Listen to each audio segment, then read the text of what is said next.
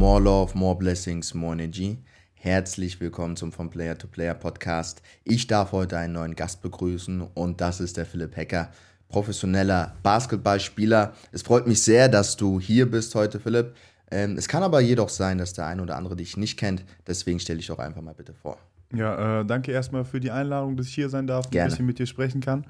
Äh, ich bin Philipp Hecker, ich bin 21 Jahre alt, komme hier aus der Umgebung von Frankfurt, um genau zu sein, aus dem Taunus. Ähm, und ja, bin professioneller Basketballspieler und habe letztes Jahr in der zweiten Basketball-Bundesliga bei äh, den Hanau White Wings gespielt. Ja, zurzeit bin ich noch vereinslos. Okay. Hanau White Wings wird eine Thematik sein in diesem Podcast oder in dieser Folge, aber primär geht es, mich, äh, geht es mir um dich. Ja? Philipp, ich möchte herausfinden, wenn man Fußball spielen kann, warum entscheidet man sich dann für Basketball? Wie war es bei dir? Wie kam der Weg Richtung Basketball letztendlich zustande? Ja, also ich habe wie jeder eigentlich hier in Deutschland in der Jugend natürlich auch Fußball gespielt bei mir im Dorfverein, aber irgendwann hat es mich irgendwie nicht mehr so gereizt. Weiß nicht, vielleicht lag es auch an den Trainern oder einfach an der Kombi.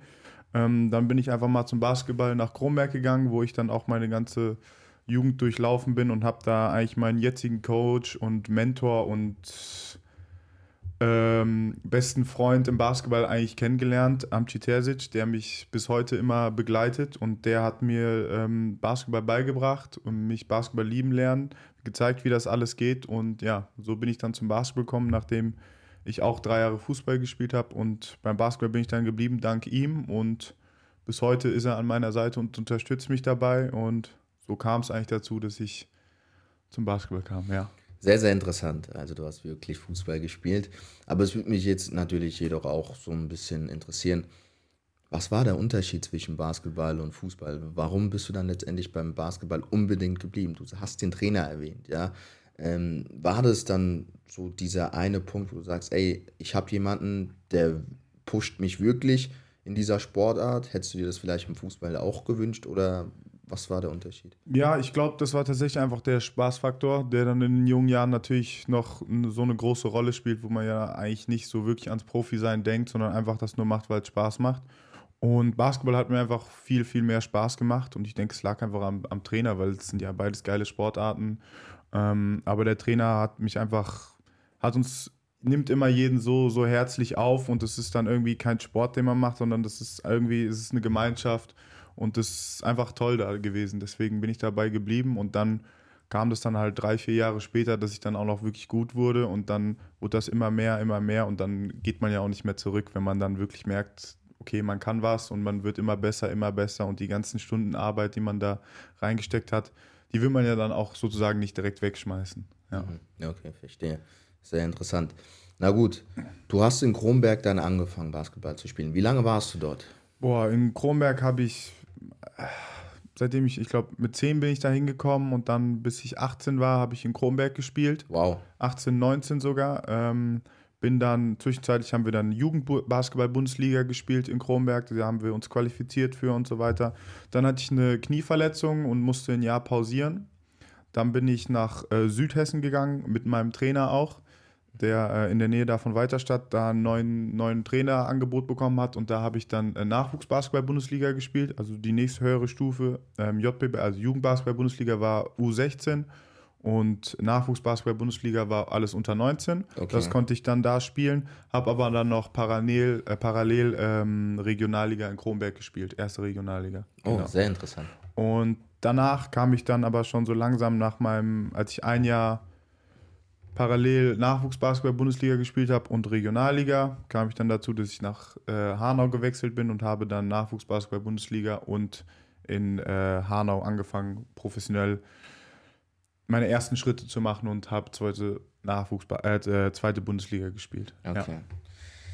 Interessant. Mich würde jetzt jedoch aber nochmal interessieren, ich kann mir nichts unter Kronberg jetzt großartig vorstellen. Ähm, ist das ein Verein, der so professionelle Strukturen hat, dass man da dann so einen Spielertyp wie dich mhm. herausbekommt, ja, also dass man da auch sich so ein bisschen fokussiert, äh, gute Nachwuchsspieler zu entwickeln, oder ist es eher so ein bisschen Zufallsprodukt gewesen, dass du jetzt so ein talentierter Spieler geworden bist? Mhm. Ähm, ja, nee, also ich würde, professionell kann man es jetzt nicht sagen. Ist halt mhm. einfach ein kleiner Verein, ähm, der macht seine Sachen gut, aber es lag eigentlich hauptsächlich daran, dass äh, mein Trainer, Amci, und es gibt zwei Trainer in Kronberg, die das gemacht haben früher, Amci und Milo, die haben halt alles gemacht. Amci hat eigentlich alles im Jugendbereich gemacht, hat mich gefördert, meinen großen Bruder gefördert und noch etliche andere, die auch in der Bundesliga gespielt haben und, und so weiter.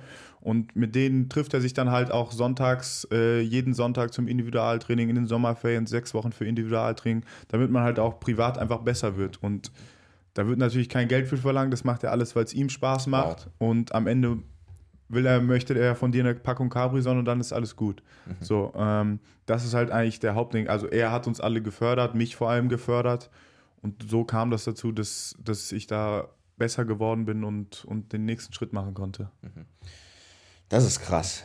Ein Trainer, der von sich selbst aus sagt, ey Jungs, wenn ihr wollt, kommt in den Sommerferien äh, zu mir, damit wir nochmal ja. individuell an euren Schwächen arbeiten, aber auch eure Stärken stärken können ähm, das, ist, das ist einzigartig. Und ich glaube, dann ist es, dann sind die Chancen deutlich höher, dass ein Spielertyp wie du dann auch es irgendwie schafft, äh, in den Profibereich oder in den professionellen äh, Basketball reinzukommen. Ja, also wie gesagt, das hat er da schon länger gemacht, macht jetzt woanders immer noch weiter und macht es immer noch genauso gut. Ich bin immer stetig im Kontakt mit ihm. Auch einmal die Woche versuche ich zu ihm zu kommen und weiter mit ihm zu trainieren. Und er hat auch noch andere Leute davor vor mir rausgebracht, mit dem genau dem gleichen Schema halt immer trainieren, aber das auf, auch auf freundschaftlicher Basis und einfach mit Freude zu kombinieren, das ist, glaube ich, das, was am wichtigsten ist.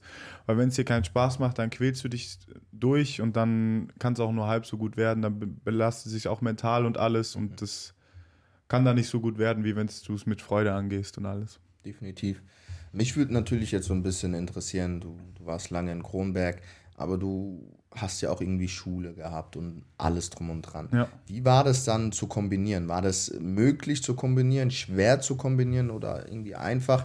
Weil die Entwicklung, die du genommen hast, ist ja letztendlich einzigartig. Aber wie war es mit der Schule in der Zeit? Ja, also eigentlich ist es auf jeden Fall machbar gewesen mit der Schule. Ich habe jetzt halt nicht so viel für die Schule gemacht. Das war halt mhm. halt mein Problem, aber die Zeit war Wie willst du das jetzt bewerten?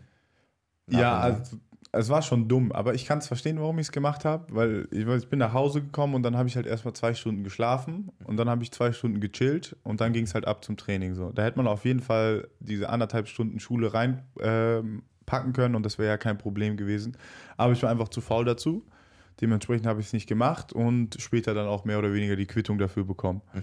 Ähm, aber auf jeden Fall machbar und ich glaube, man kann es jedem am Herz legen, ans Herz legen, wenn man da wenigstens eine Stunde am Tag da ein bisschen was macht. Das erleichtert, glaube ich, vieles in der Schule. Aber ja, ich hatte halt keinen Bock und so ist es gewesen. War ein bisschen scheiße, aber was soll's. Ja, das ist ja letztendlich, glaube ich, auch rückwirkend, wie du die ganze Situation bewertest sehr, sehr interessant. Ja. Weil du sagst, okay, das war vielleicht ein bisschen schwierig und ich hatte nicht den Kopf dafür und ich musste mich vielleicht ein bisschen erholen.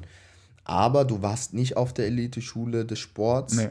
Ähm, weil ich kenne ja auch den einen oder anderen Basketballspieler, die waren dann dort bei uns ja. und die haben das, glaube ich, ich weiß es nicht, aber die hatten eine andere, andere Kombination und es ist vielleicht auch ein bisschen einfacher gefallen, den, die Schule dadurch zu kombinieren. Ja, also meine Mutter hatte auch kurz überlegt, mich dahin zu schicken, aber sie hat es mir sozusagen nicht gegönnt, weil ich halt einfach nichts gemacht habe. Und mhm. dann wollte sie mir nicht einfach diesen leichten Weg geben und zu sagen, ja, auf der Schule musst du weniger machen, das ist nicht gut für dich. Weißt du, dann, wir wissen ja, wie es da auf der Schule ja, abläuft. Ja, weißt ja, du, du hast keine Hausaufgaben übers Wochenende, du hast dies nicht, du hast da Vorteile und sowas. Und so, da war meine Mutter, nee, also das gönne ich dir nicht. Du strengst dich nicht mal hier an, warum soll ich dir jetzt noch diesen leichteren Weg geben? Im Endeffekt war es auch glaube ich, richtig, weil sonst hätte ich ja noch weniger gemacht, als ich schon gemacht habe. Und das wäre ja dann bodenlos gewesen so. Deswegen war das schon eigentlich ganz gut gehandelt. Okay. Geil. Ja. Auch geil zu hören und geil zu wissen. So, lass uns doch mal diese Thematik Junioren-Bundesliga hast du gespielt, gell? Ja. Und das mit dem, mit dem äh, Verein, wo du warst, ja, in Kronberg, ähm, in genau. Kronberg, der ja ziemlich klein war. Ja. Wie ist die Qualität der Liga gewesen und ähm, hat, gab es da deutliche Unterschiede und hat sich da, hat sich schon da herauskristallisiert, oh, der Philipp Hecker, der junge Kerl da, der kann mal was werden. Hat man über dich schon positiv gesprochen? Ähm, oder warst du eher so ein ja, Undercover-Typ? Ja, ich würde sagen, so ein Zwischending. Also man kannte mich schon so, aber ich war jetzt auch nicht so auf dem Radar, so, oh, aus dem wird was, sondern ich war so ein Zwischending. Ich war bekannt, aber jetzt auch nicht der, der Überburner. Wie würdest du das bewerten? Bekannt zu sein, vielleicht, dass man weiß, okay, der Philipp hat gute Qualitäten, aber du wirst jetzt nicht brutal gehypt in der Phase. Ja, unterschiedlich. Ich, in den jungen Jahren war es schon ein bisschen blöd, wenn man dann die anderen gesehen hat, die dann so gepusht wurden, nur weil sie halt ein bisschen athletischer, schneller und größer waren als ich. Mhm. Ähm, aber im Endeffekt hat es mich zu dem gemacht, wie ich jetzt bin. Ähm, und das ist eigentlich auch ganz schön. So, dass man eigentlich am Boden bleibt, weiß, wofür man arbeiten muss, ähm, sich sehr gut einschätzt und da auch nichts geschenkt bekommt. Mhm. Ja. Okay. Ähm, dann lass uns trotzdem nochmal zurückgreifen auf diese Junioren-Bundesliga-Saison. Ähm, wie war die Qualität dort? Ähm, eigentlich unterschiedlich. Ähm, du spielst halt, ich glaube, es war damals noch aufgeteilt in, in einer A- und B-Division und wenn du als Aufsteiger musst halt erstmal in der B spielen und musstest dich da so durchsetzen, wenn ich jetzt nicht falsch bin. Dann im zweiten Jahr haben wir dann in der äh, A-Division gespielt. Ähm, und dann ging es halt wirklich gegen die Top-Teams, gegen die Bundes, äh, Bundesligisten, gegen die Nachwuchsteams wie Bayern München und sowas, wie äh, Ulm, und Frankfurt gegen Eintracht Frankfurt haben wir natürlich immer gespielt. Das waren dann schon immer gute Matches und das Niveau war eigentlich sehr, sehr hoch. Ich glaube, das ist jetzt in den letzten Jahren ein bisschen gefallen, weil die ganzen Leute, die so jung sind, einfach schon diesen Step machen in Richtung Profi mhm. und einfach dieses Überspringen in der Jugend. Das ist machbar? Das, also ja, also jetzt in der Jugend, Junioren noch nicht so, aber die spielen dann einfach, anstatt in der Junioren, spielen die einfach schon in der Oberliga mit bei den Herren. Ach so, verstehe. Weil sie dann direkt schon an, an die Männer gewöhnt werden und sowas und das ist halt wirklich ein Riesenstep. Okay, aber wie, würdest du, wie würdest du das bewerten, zu sagen, okay, eigentlich bist du noch Jugendspieler, mhm. aber du gehst hoch ähm, zu den Herren und spielst vielleicht Oberliga. Ist das äh, förderlich, ist das hilfreich? Kannst du da irgendwie was dazu sagen? Ja, also ich habe es ja auch, ich habe auch direkt, als ich dann, ähm, also in der Junioren noch nicht, aber als ich in der Nachwuchsbundesliga war, also U19 mit 16, 17, 18, habe ich dann auch schon bei den Herren mitgespielt. Ist auf jeden Fall du wirst halt direkt ans Körperliche gewöhnt. Ist ja wahrscheinlich beim Fußball genauso. Mhm.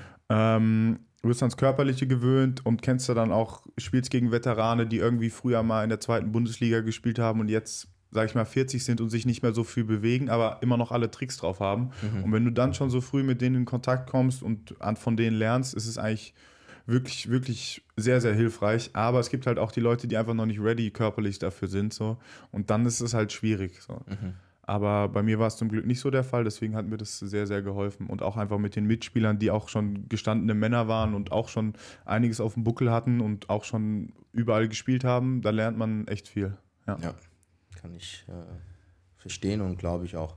Ähm, jedoch würde mich jetzt aber auch interessieren, wie bewerte ich diese Situation? Also, du hast, irgendwie sagt ja jetzt ein Trainer, hey, Philipp, du bist ein guter, komm zu uns in die Oberliga Herren. Ähm, wer ist inkludiert in der Entscheidungsfindung?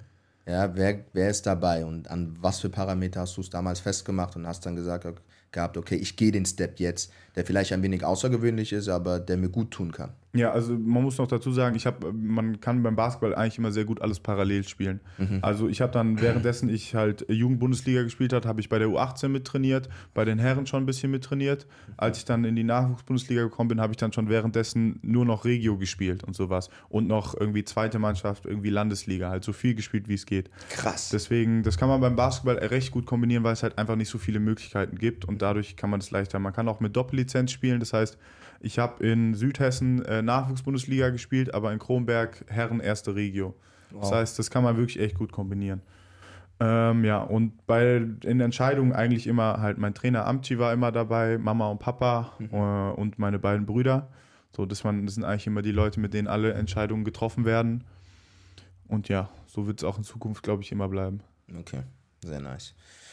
Na gut, wie habt ihr eigentlich abgeschlossen in der Saison? Junioren-Bundesliga? Ähm, wir haben gegen, ähm, erstmal haben wir in der, äh, in der regulären Saison gegen Eintracht Frankfurt gewonnen. Ja. Also gegen eigentlich die großen Konkurrenten, die okay. dann auch alle bei dir auf der Schule waren. Mhm.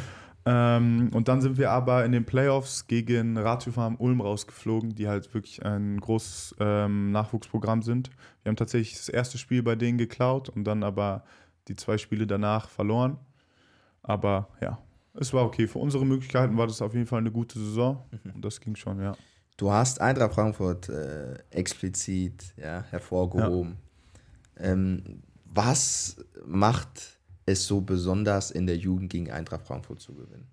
Ja, das sind halt immer eigentlich ja die besten Spieler aus dem Umkreis so. Mhm. Und ähm, ich sage immer so, the best of the rest war eigentlich dann immer bei uns. Mhm. Ähm, obwohl wir dann manchmal auch einfach deutlich besser waren, weil, weil wir halt so viel gemacht haben. Ähm, aber ja, es sind die besten Talente immer aus der Umgebung, die wirklich schon von Grund auf dann morgens trainieren, mittags trainieren, abends trainieren und das mit der Schule verbinden. Das, da machst du dann schon mal einen Step. Deswegen war das immer, immer ein besonderes Spiel und man, man kannte sich auch immer. Man kannte sich durch den Hessenkader, durch irgendwelche Lehrgänge und sowas. Deswegen waren es immer eigentlich die besten Spiele und coolsten auch, die man da gespielt hat. Mhm. Ja. Und mit was für einer Mentalität geht man dann in so ein Match rein? Ja, weil was ich immer vom Fußball weiß oder auch äh, selbst erlebt habe, wenn es hieß Eintracht Frankfurt gegen so und so, waren die Jungs von der anderen Mannschaft brutal motiviert. Und wenn du als Eintracht Frankfurt oder als der Spieler, der in dem angeblich größeren Verein nicht mental funktioniert hast, dann wurde das Spiel richtig, richtig schwer. Was war dein Mindset in dem Spiel? Ähm, ja, es war unterschiedlich. Manchmal hatte ich keinen Bock, gegen die zu spielen, mhm. weil wir immer auf die Schnauze bekommen haben, so mhm. in den früheren Jahren. Aber danach wurde es eigentlich immer so, man, man hat sich richtig drauf gefreut. Das war eigentlich das Spiel des Jahres. Mhm. Die Halle war immer voll. Jeder wusste, jetzt kommen eigentlich so die Besten aus Hessen gegeneinander. Und dann gibt es einen richtigen Showdown. Das heißt, man, so wie du gesagt hast, man war wirklich richtig ready. Man hat sich die ganze Woche gefreut und wollte einfach nur dieses Spiel spielen und dann halt am besten noch gewinnen. Ja. Okay, geil. Ja, so gehört sich auch. Wie hat sich deine Mentalität vom Jugendbereich bis heute in Richtung professionellen Basketball eigentlich verändert? Oder ähm, was hast du auch gelernt in der Zeit bis jetzt? Ähm, ja, ich glaube vor allem, dass man einfach durch Training so viel wegmachen kann. Mhm. Also wenn man einfach konstant und hart arbeitet, dann kommt, erreicht man zum gewissen Grad immer seine Ziele, die einem möglich sind. Ähm, das habe ich in der Jugend manchmal ein bisschen so vernachlässigt. Aber ähm, warum? Warum hast du das vernachlässigt? Ja, weil ich einfach zu faul war und es irgendwie doch schon so geklappt hat. Was alles, ich meine, ich habe ja dann irgendwie meine Punkte gemacht und war beim Hessenkader dabei und alles. Ähm, aber dieser Step, ein Step mehr hat mir halt gefehlt. Und das konnte konnt man dann halt nur durch Arbeit machen. Und dann kam halt wieder mein Coach ins Spiel und der mir dann erstmal einen auf die Nase hauen musste, um mir zu sagen, hier Philipp, wir trainieren jetzt jeden Mittwoch nach der Schule, hole ich dich ab, wir fahren zu dir und dann trainieren wir erstmal anderthalb Stunden. Und dann kam so langsam das Mindset. Ähm, mein Bruder, der ja auch professionell Basketball spielt, der ist halt, also vom, von der Work Ethic ganz anders als ich. Der arbeitet halt jeden Tag dreimal full ähm, und danach hat er immer noch Bock mehr zu machen. So, das mhm. habe ich mir dann auch in der Jugend, da war ich immer so, ja, hat er mich gefragt, komm mit, wir werfen und dann hatte ich halt nie Bock. So. Ja, ja. Ich war, war halt faul, so wie in der Schule. Ich auch, muss zugeben. Philipp, ähm, mein Bruder hat auch Junioren-Bundesliga gespielt, damals Kaiserslautern und ich war ja. ja noch ganz, ganz klein, lass es elf gewesen sein oder zwölf. Hat auch immer gesagt, komm Alex, wir gehen auf den Sportplatz, Gummiplatz, du musst noch schneller werden. Ich sage ja. hey, ich bin doch der Schnellste, warum soll ich da jetzt, jetzt nochmal trainieren? Also ich verstehe absolut, was du meinst ja. und ich würde aber im Nachhinein sagen, ähm, man kann es aber jetzt auch nicht überbewerten, weil man jung ist und das alles noch ja, gar genau. nicht richtig einschätzen ja. kann, was einen noch erwartet. Es wird ja. immer jemanden geben, der mehr Talent hat. Ja, so. Genau. Also so war das, glaube ich, auch bei mir. Also ich war nie der Schnellste, aber es hat ja doch irgendwie geklappt und dann hatte ich auch einfach keinen Bock. Ich war einfach zu faul. Ich wollte halt lieber zu Hause chillen, Playstation spielen. Ähm, das hat sich jetzt, glaube ich, sehr geändert ähm, in meinem mentalen Mindset, dass ich jetzt einfach weiß, ich muss was machen, sonst, sonst wird es halt nichts. Sonst kann ich nicht mehr weiterspielen oder auf dem Level spielen oder ich komme auch gar kein Level mehr höher. Mhm. Das ist eigentlich, glaube ich, die größte Wandlung, die ich gemacht habe. Und zwischenzeitlich hatte ich auch so ein bisschen dann so, als es anfing, in den Herrenbereich zu gehen, so ein bisschen so, oh, kann ich das überhaupt? Bin ich überhaupt gut genug dafür? Und mittlerweile, jetzt in meinem zweit, dritten Jahr in der zweiten, zweiten Basketball-Bundesliga, habe ich auch so gemerkt, ja, ist doch scheißegal. Also. Das ist jetzt kein wichtigen Job, den du machst. Du machst das, was du liebst und darüber sollst du glücklich sein. Wenn du verkackst, dann stirbt niemand, du bist kein Chirurg, du hast keinen Druck, es ist alles easy. Und so gehe ich das eigentlich mittlerweile ran und versuche eigentlich immer am meisten Spaß zu haben. Ja. Ich glaube, dieses Mindset ist auch unheimlich wichtig im Fußball oder auch im, im Basketball. Ja.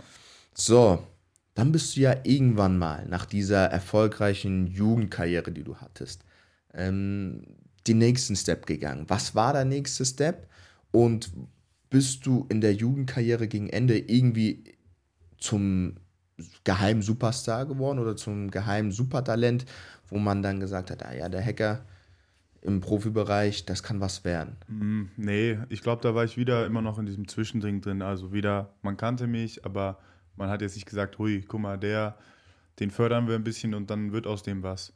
Ähm, ich habe dann Regionalliga gespielt, da habe ich dann unter Beweis gestellt, dass ich eigentlich schon mit den Männern eigentlich mithalten kann und das äh, Körperliche kein Problem für mich ist.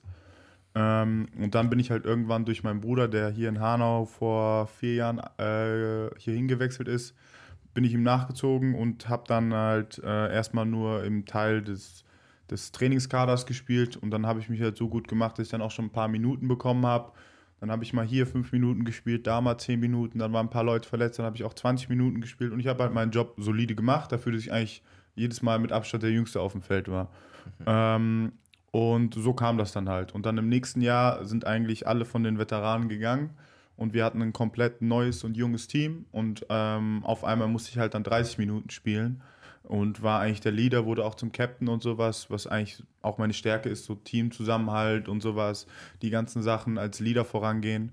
Und da, das wurde ich dann halt einfach und so kam das. Also war eigentlich auch ein bisschen Zufall dadurch, dass alle ein bisschen weggegangen sind und ich dann als einziger noch da geblieben bin, aber ja. Ähm, hast du damit gerechnet? Nee, also Ganz bestimmt nicht. Ich kam halt in meinem ersten Jahr dahin und habe fünf Minuten gespielt, wenn es gut war und wenn niemand verletzt war. Ähm, und dann im zweiten Jahr sehe ich dann so, Vertrag nicht verlängert, Vertrag nicht verlängert, Vertrag nicht verlängert, Wechsel dahin, Wechsel dahin. Auf einmal war nur noch ich und, und äh, noch jemand da. So nur noch zwei Spieler. Und dann war ich halt so, okay, gut, dann ich kenne den Coach schon mal, das ist schon mal ein Pluspunkt für mich. Ich habe mich letztes Jahr echt gut gemacht. Das kann auf jeden Fall, vielleicht spiele ich jetzt diese 10, 15 Minuten und dann hatten wir die erste Woche mit dem Training und dann hatten wir auch ein Testspiel. Dann habe ich direkt gesehen, ja, nee, das wird auf jeden Fall mehr. Ich werde auf jeden Fall eine große Rolle haben. Und die hatte ich dann auch. Und so konnte ich dann eigentlich auch äh, relativ erfolgreich spielen, ja. Mhm. Dann warst du ja der Leader, hast du gesagt. Ein Leader geht ja. voran. Ja, also da geht mit der Leistung voran und versucht dann letztendlich die Leute, die im Team sind, mitzuziehen. Ähm, wie bist du in diese Rolle hineingewachsen als Team-Captain? Und am Ende des Tages müssen wir auch klären, das habe ich völlig vergessen. Was für eine Position spielst du denn eigentlich? Ach so, ja, äh, erstmal, ich, also eigentlich, ich sage immer, ich bin Allrounder. Ich spiele eigentlich 1 bis 3, also ähm, Point Guard, Shooting Guard und auch ein bisschen so Small Forward und sowas, wenn es drauf ankommt. Ähm, aber ja, eigentlich ist meine Position 1 und 2. Mhm. Ähm, so Leader-Typ habe ich halt auch in der Jugend schon gemacht. Ich war in der JBL schon direkt äh, Kapitän und äh, in der Nachwuchsbundesliga auch und sowas habe eigentlich da immer so mein Ding gemacht, war immer der Zusammenhalt, aber auf dem Feld halt auch der Floor General, sagt man bei uns immer so halt. Mhm. Ja, so ein, keine Ahnung, ich will mich jetzt nicht mit denen vergleichen, aber so ein Tony Kroos Type of Player, also mhm. der wirklich halt alles im Blick hat und alles so arrangiert. Mhm. Das war halt eigentlich immer meine größte Stärke.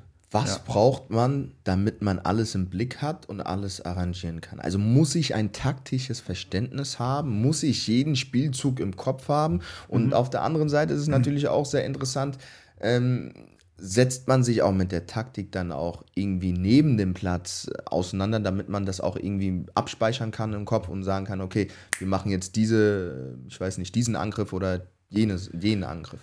Oh, ähm, ja, also ich glaube, du musst halt einfach einmal ein gutes Vorbild sein und ich war immer auch Hustler. Das heißt, ich habe immer gezeigt, wenn es jetzt wirklich drauf ankommt, dann, dann bin ich da und helfe allen. Ähm, taktisches Verständnis natürlich auch. Also wenn ich dann irgendwie die Idee hatte und habe das mit dem Coach abgesprochen, dann sind wir das gelaufen und wenn's, meistens hat es dann auch funktioniert, weil ich das halt so gesehen habe.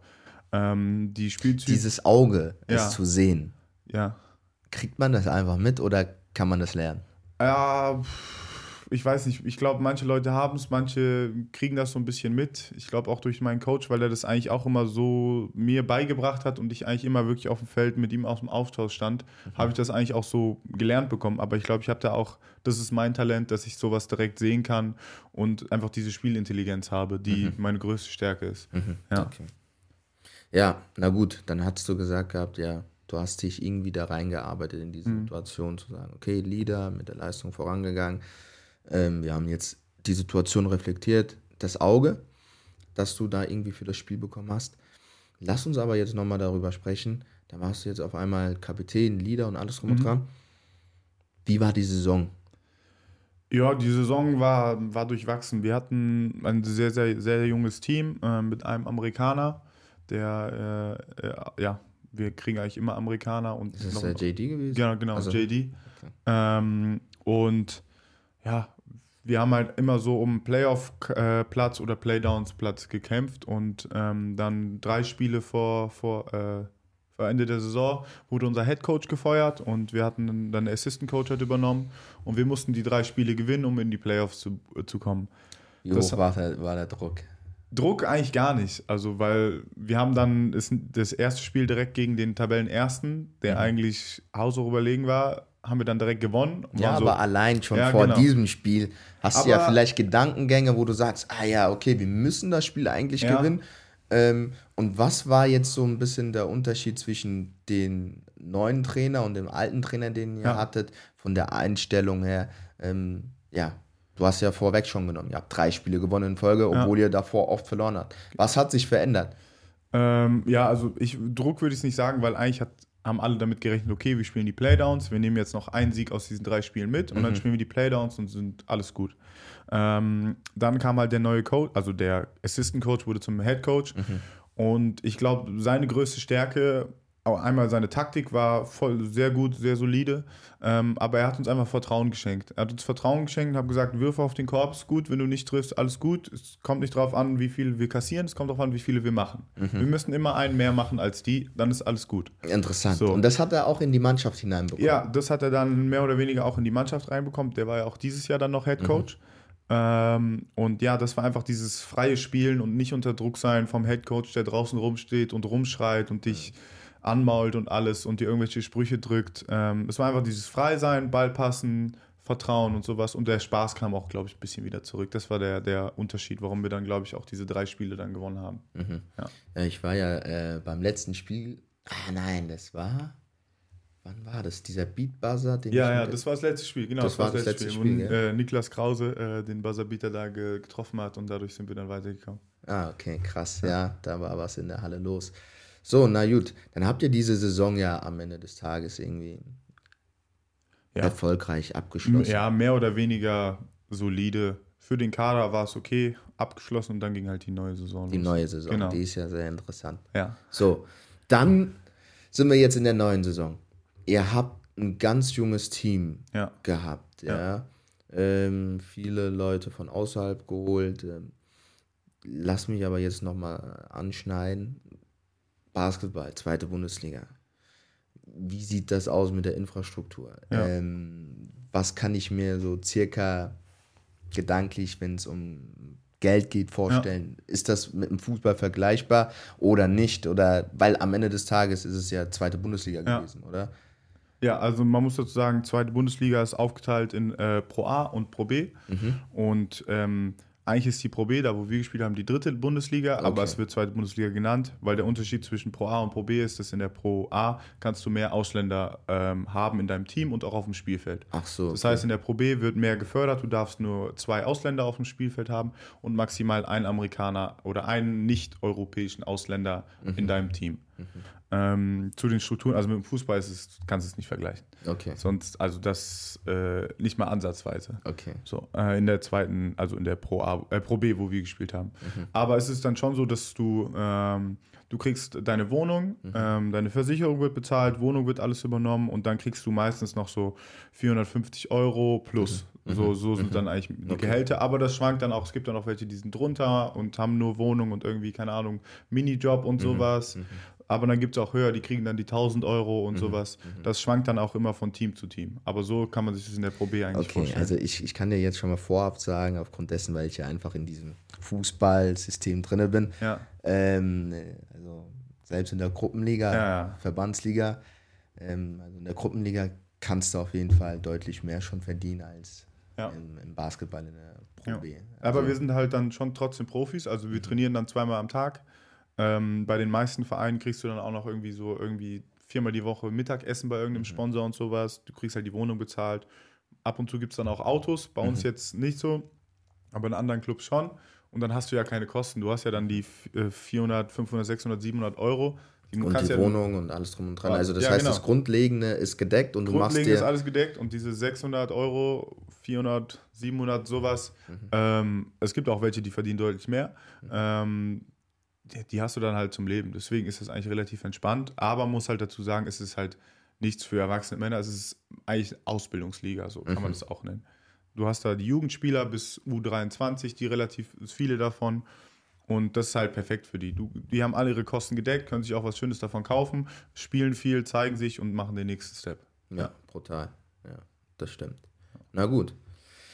Dann habt ihr diese Saison gehabt und die war ziemlich erfolgreich. Woran lag es und ähm, woran würdest du das dann jetzt festmachen? Ja. Und äh, am Ende des Tages müssen wir ja noch das eine oder andere diesbezüglich noch besprechen. Ja, also erstmal dann, also zum Saison davor, dann wurden wieder eigentlich alle Spieler gecuttet, also ausgewechselt. Die meisten Verträge gehen ein bis zwei Jahre, Okay. weil man halt immer sehr viel wechselt. Dann wurden zwei Spieler übernommen, ich und noch ein anderer. Ähm, und dann wurde wieder ein ganz neues Team zusammengestellt mit dem neuen alten Head Coach. Mhm. Ähm, und der hat einfach einen super Job gemacht und hat einfach Charaktere zusammengeholt, die gepasst haben.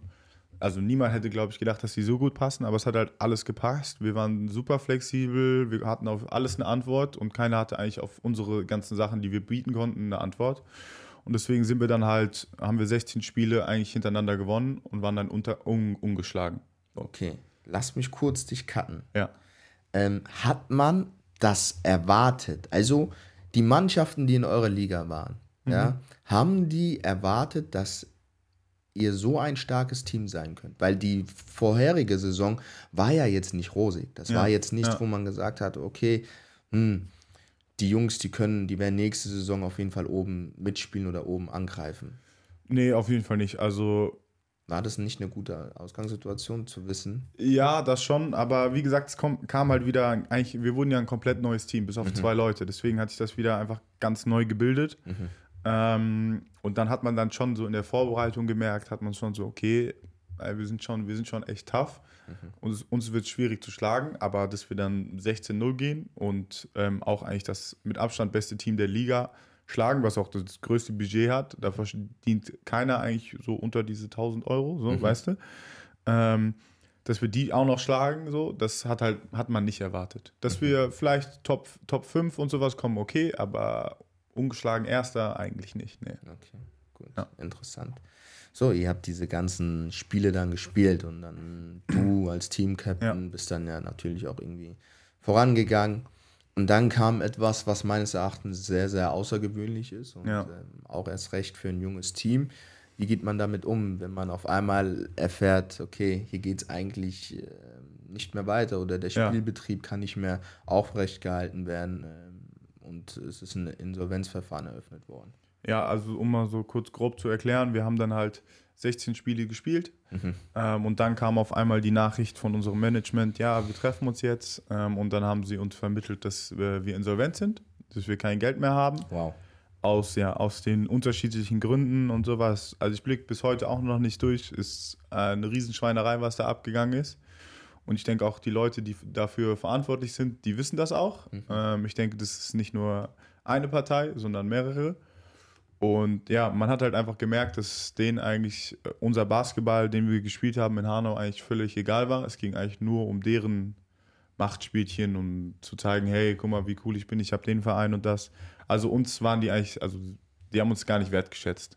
Das hat halt am Ende gezeigt, weil ich glaube, man hätte uns schon retten können, aber das ging halt nicht. Das heißt, wir waren insolvent und das war dann schon echt tough. Also das war wirklich ein Schlag ins Gesicht, weil du hast dich ja wirklich die ganze Zeit darauf vorbereitet, dass du am Ende die Playoffs spielen kannst und eigentlich aufsteigen kannst. Uns wurde dann auch gesagt, es wäre Geld für den Aufstieg da, weil du brauchst ja dann wieder mehr Kohle und sowas. Das heißt, wir waren eigentlich mental wirklich in diesem, in diesem Modus drin, okay, wir spielen jetzt, wir haben 16 Siege gewonnen, jetzt schalten wir den Gang runter und bereiten uns auf die Playoffs vor, weil wir wollen wirklich aufsteigen. Und dann kommt diese Nachricht und alle sind erstmal so, ja, wow, okay, scheiße, was machen wir jetzt?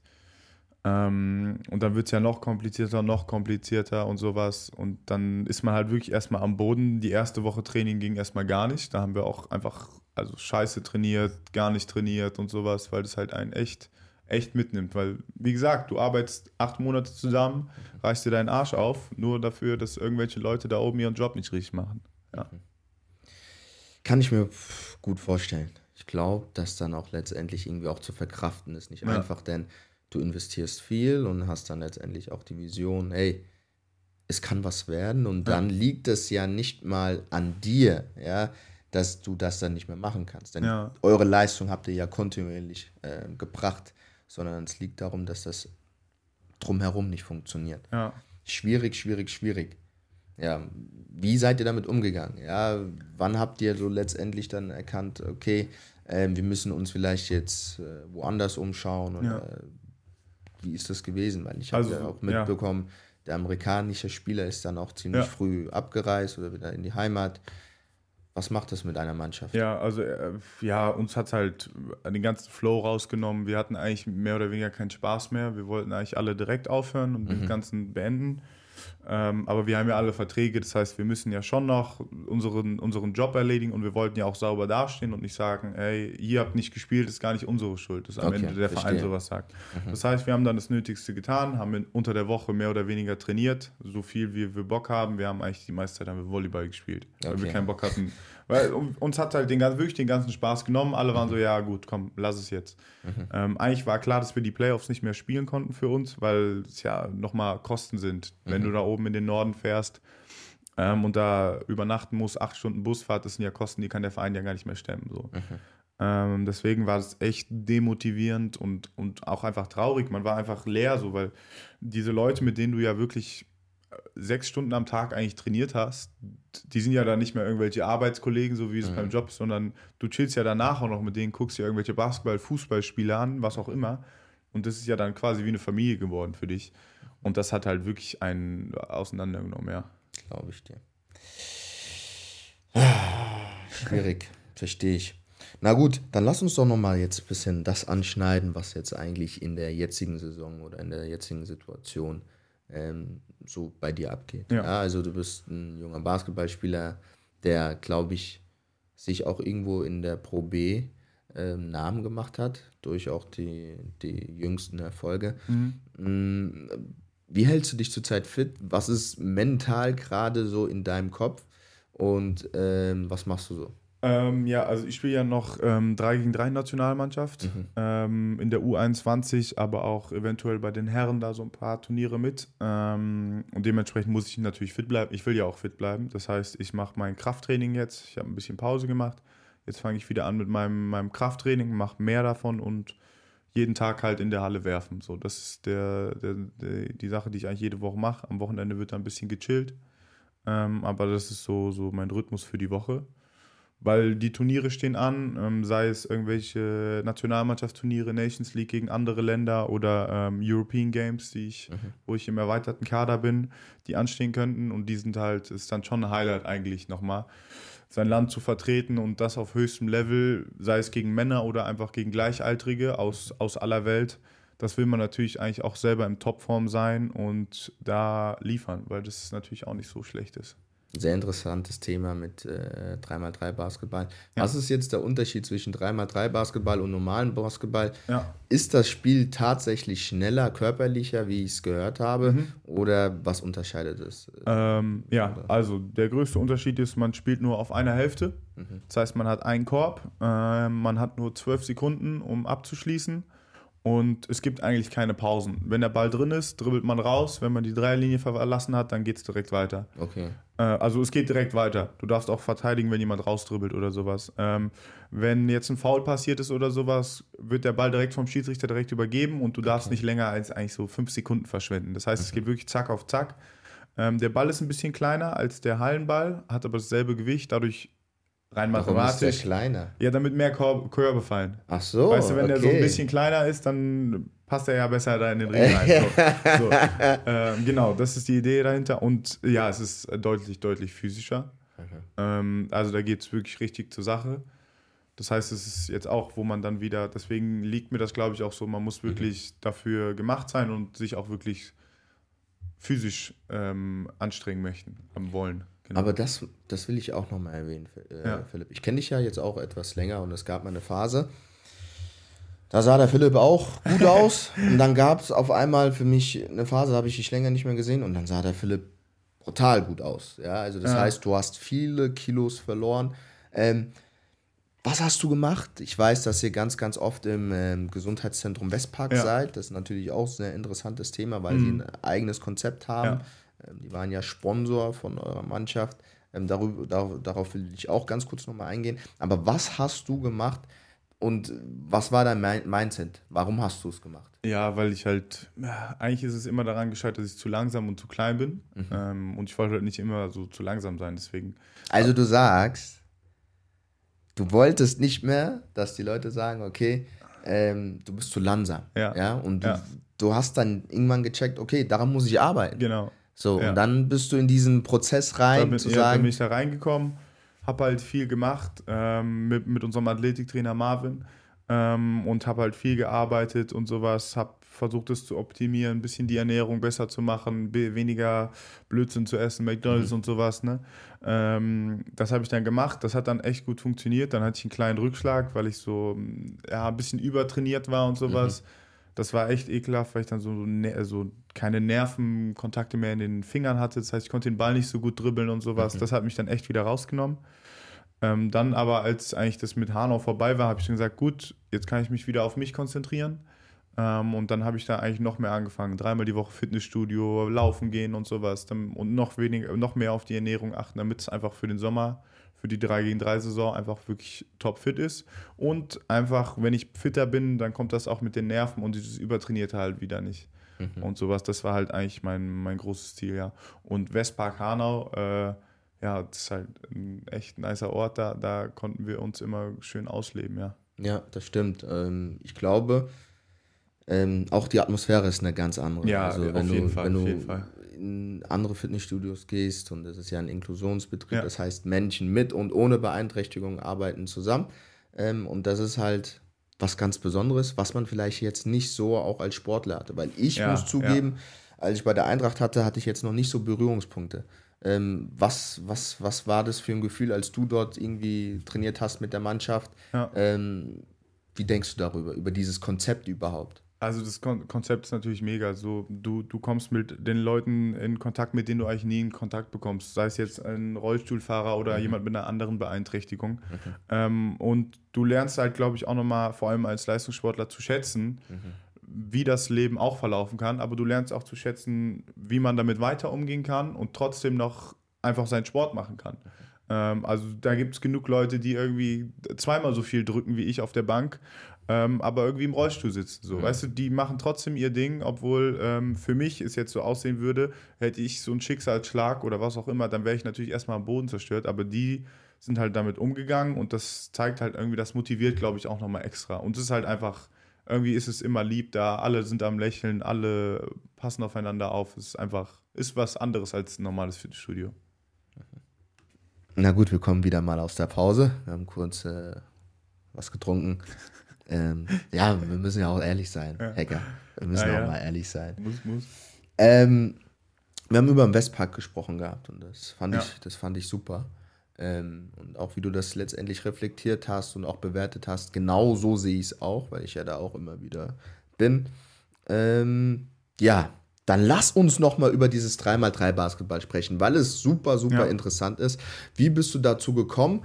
Ähm, ist da vielleicht auch ausschlaggebend, dass äh, der Tordi, ich sage immer Tordi aus Nordi, mit dem war ich in einer Klasse, aber auch auf der Karl von Meinberg Schule, ja. dieses große Projekt EZB Basketball hat. Spielt man das da auch oder hat man da was ganz anderes? Ist das nicht zu vergleichen? Ja.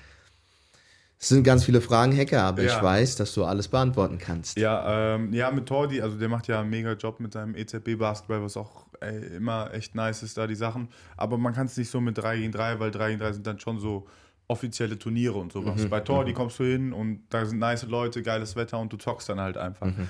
Ähm, so, das ist halt einfach der Unterschied da. Ähm, zum 3 gegen 3 bin ich eigentlich mehr oder weniger gekommen mh, mm, durch den Hessenkader. Also Land Hessen, äh, Hessenkader, Hessenauswahl hat ein ähm, paar Leute ausgewählt und dann sind die zu 3 gegen 3 zu Turnieren gefahren. Das war auch noch unter 18.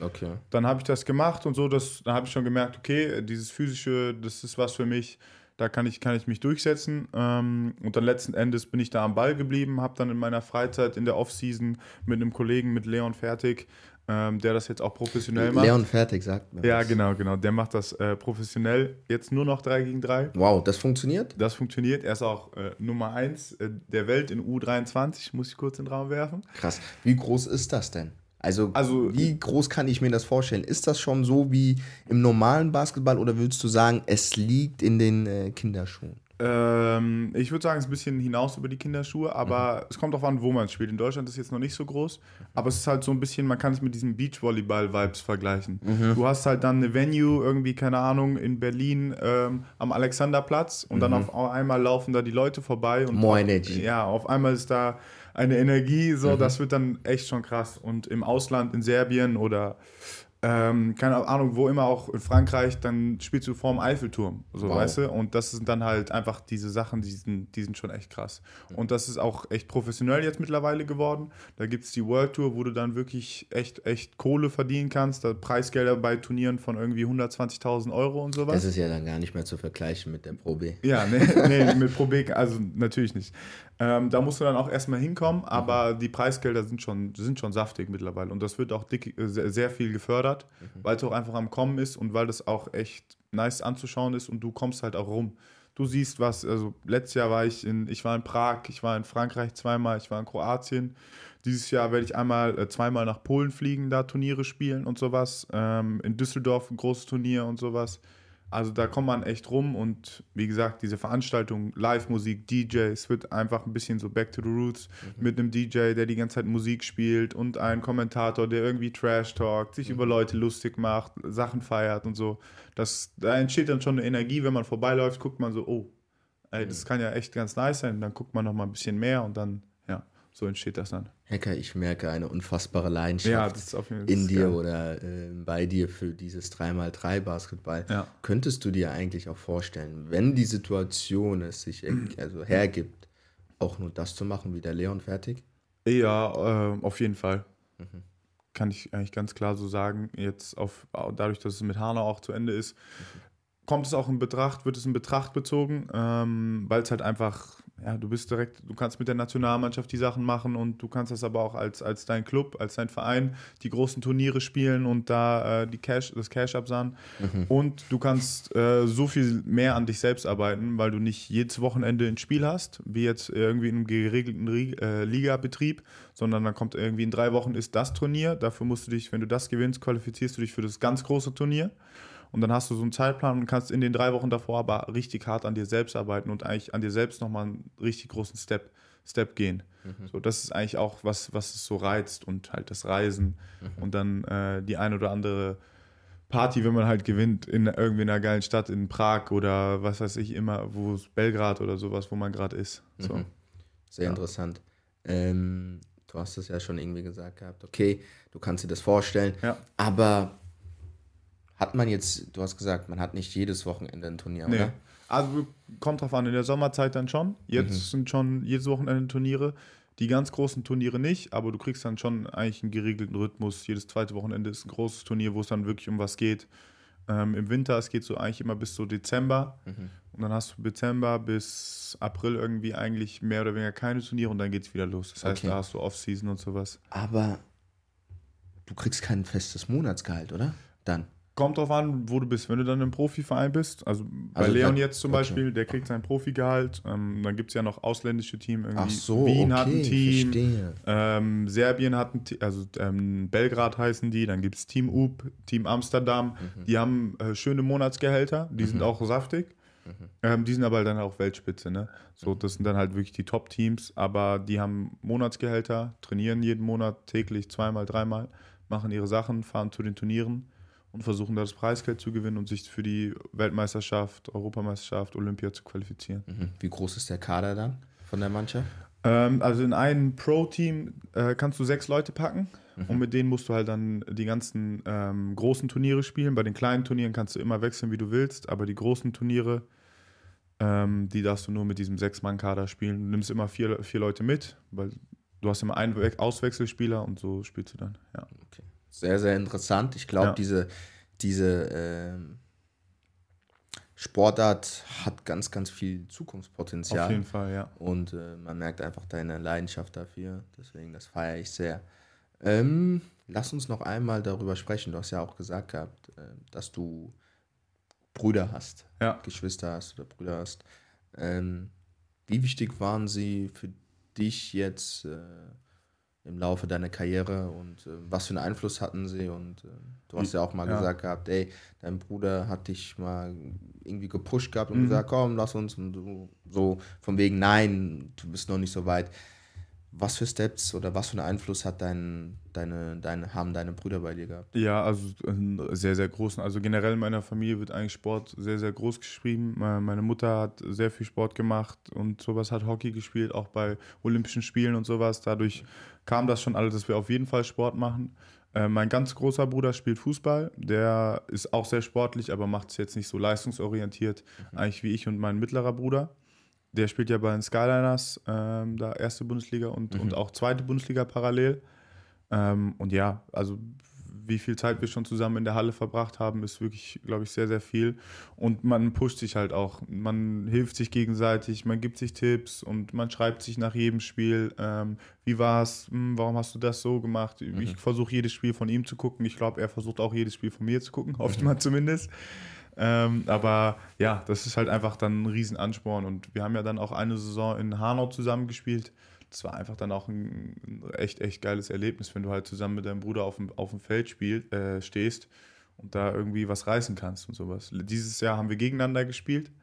Ähm, habe ich natürlich zweimal gewonnen so. Geil, more energy, more energy. Das hast du ihm sicherlich auch unter die Nase. Ja, auf jeden Fall. Das wurde ihm direkt unter die Nase gerieben, weil eigentlich ich sonst nie gewinne gegen ihn, sei okay. es in was, deswegen, in was auch immer. Deswegen, ja, war das sehr wichtig. Aber beiden Brüder sind auf jeden Fall sehr, sehr große Motivation und auch Ansporn, einfach weiterzumachen und irgendwie noch besser zu werden als mein Bruder. Und er möchte dann wieder noch besser werden als ich. Nicht im Konkurrenzkampf, sondern im, im gesunden Pushen. Mhm. So, sowas. Und ja, wir sind stetig im Kontakt und versuchen auch immer zusammen zu trainieren und sowas. Mhm. Was ich natürlich sehr interessant finde, ist auch äh, in diesem ganzen Bereich Basketball, ja. sagt man ja letztendlich, dass sie auch eine ähm, andere Art von Mindset haben Würdest du sagen, das stimmt? Ja, weil Kobe Bryant und all die großen Basketballer ja. haben ja auch zum Beispiel diese Mamba-Mentality in ja. das ganze Game gebracht.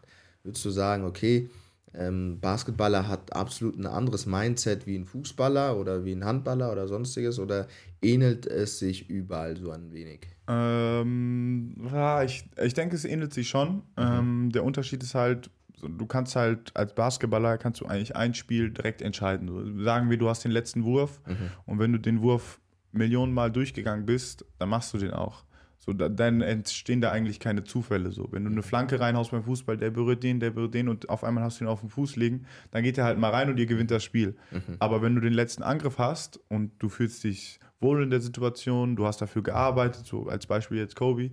du hast dafür gearbeitet, das Millionenmal gemacht, dann kannst du das schon mehr, viel mehr beeinflussen. Deswegen, da ist, glaube ich, dieser kleine Unterschied, aber am Ende des Tages, ich meine, als Fußballer erreichst du auch nichts, wenn du nichts arbeitest, wenn du nicht mehr machst als alle anderen und wenn du halt auch nicht dieses Talent hast. So. Mhm. Das ist halt, dann ändert sich ja dann doch schon so sehr. Ja, ja. verstehe.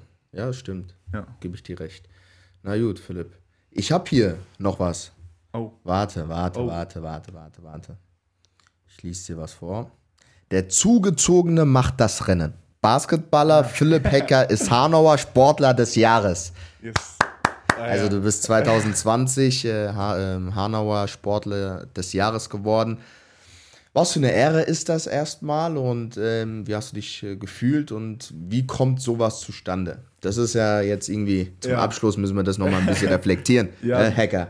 Ja, es war natürlich eine, eine Riesenehre, da diese Auszeichnung zu bekommen. Ich hätte es halt äh, gar nicht erwartet. Wie gesagt, ich bin zugezogen seit zwei Jahren hier in Hanau. Ähm, dann habe ich nicht so diese Einzelerfolge wie die anderen Kandidaten hatten, sondern ich hatte halt diese Teamerfolge mit 3 gegen 3 Nationalmannschaft, mit der Pro B und sowas.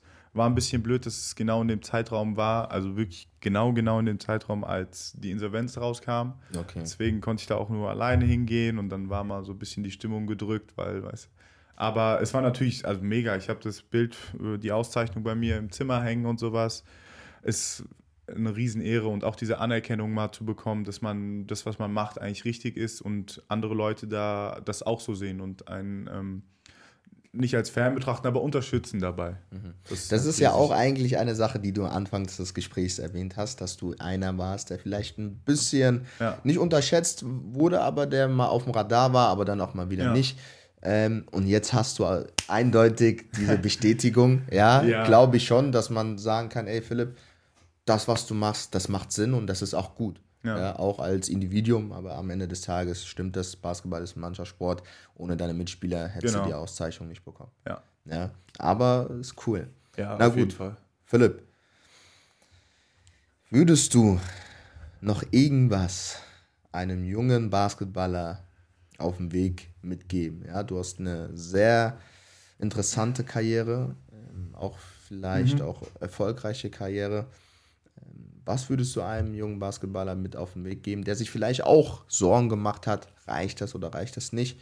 Ähm, was willst du den Leuten mitgeben? Sag irgendwas, lass dein Herz sprechen und äh, da gibt es kein richtig oder falsch. Ja, ja, auf jeden Fall. Also bleib dir treu, arbeite, äh, arbeite hart jeden Tag an dir selbst und okay. du musst halt am Ende des Tages mehr machen als alle anderen. Mhm. Und ähm, wenn du das machst, dann holst du das Beste aus dir raus und dann kannst du stolz auf dich sein.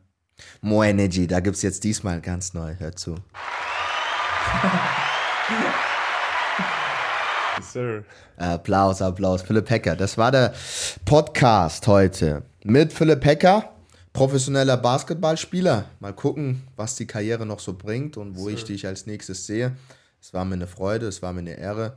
Ähm, immer sehr, sehr interessanter oder auch sehr, sehr lustiger Typ, sehr, sehr nett, sehr, sehr höflich. Und deswegen, Philipp, wir halten Kontakt. Yes, Sir, danke, dass ich da sein durfte. Ja, peace and out. Ähm, bewerten, ganz, ganz wichtig. Bewerten. Brauchen 5 Sterne Bewertung.